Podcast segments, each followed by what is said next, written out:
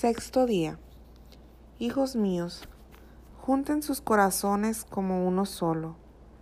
Recuerden la intención de sus respuestas a mi llamado para honrar, amar, servir a la Trinidad, tres personas en una. Los amo y deseo para ustedes solo bondad y regocijo. Mucho se alcanzará para este día. Prepárense para la batalla la batalla final para la armonía y la paz. Manténganse fuertes y unidos, sosténganse bajo la promesa de la paz global. El Padre Todopoderoso lo ha asegurado. El acto de consagración ha sido presentado y aceptado. La conversión espera.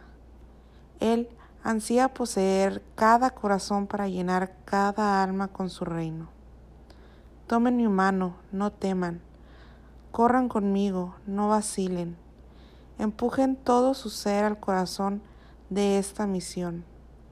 Deseo sus respuestas al llamado de conversión.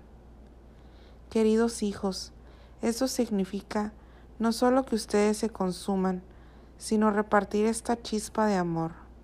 La unidad no puede ser creada por uno mismo, sino alcanzando los corazones de los que te rodean y haciéndote al corazón que alcanza el tuyo. La conversión se encuentra en ti por medio del reflejo de Él. El alma reconoce que al hacer la consagración, ciertas peticiones de gracia, intercesión, guía y dirección son concedidas por Nuestra Señora. Pero también es importante comprender lo que ella nos pide a cambio. Debemos recordar que no puede haber una relación de un solo lado debe estar presente la participación de ambos lados. Nosotros no podemos seguir adelante sin saber cuál es el resultado que nos espera al final.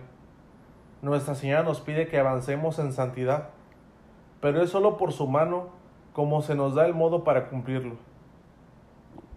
Es verdad que cualquier bien que nosotros hagamos viene de Dios y que sin su gracia nosotros no podemos ni pronunciar su nombre comprendiendo que nosotros dependemos enteramente de gracia, Dios nos ordena tomar nuestra parte y cooperar con Él en la obra de salvación. Muchos desean llegar a ser santos, pero quieren que Dios haga todo el trabajo y que Él los lleve a la gloria eterna sin esfuerzo o inconveniencia para ellos.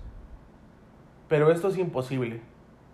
La ley divina de Dios declara que la carga debe ser llevada por los dos para mostrar que su mano divina y nuestra cooperación son indispensablemente necesarias para crear la santidad del alma. Al llevar esta carga, se gana el mérito de la felicidad eterna. Por esto, nosotros tenemos que someter nuestras voluntades a la vivencia evangélica para así aplastar el obstáculo de la santidad. Oh Inmaculado Corazón de María, confiado en la misericordia infinita de Dios, Ruego con firme confianza amarte con todo mi corazón. Veo que las gracias que yo recibo, la luz, los buenos deseos y la buena voluntad que Dios me da son el fruto de tu intercesión.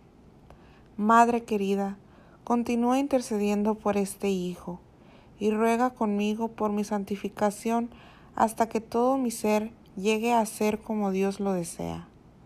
Ruego para que mi consagración a Jesús por medio tuyo, sea sin ninguna reserva y ruego que mi firme esperanza pueda ser realizada pronto.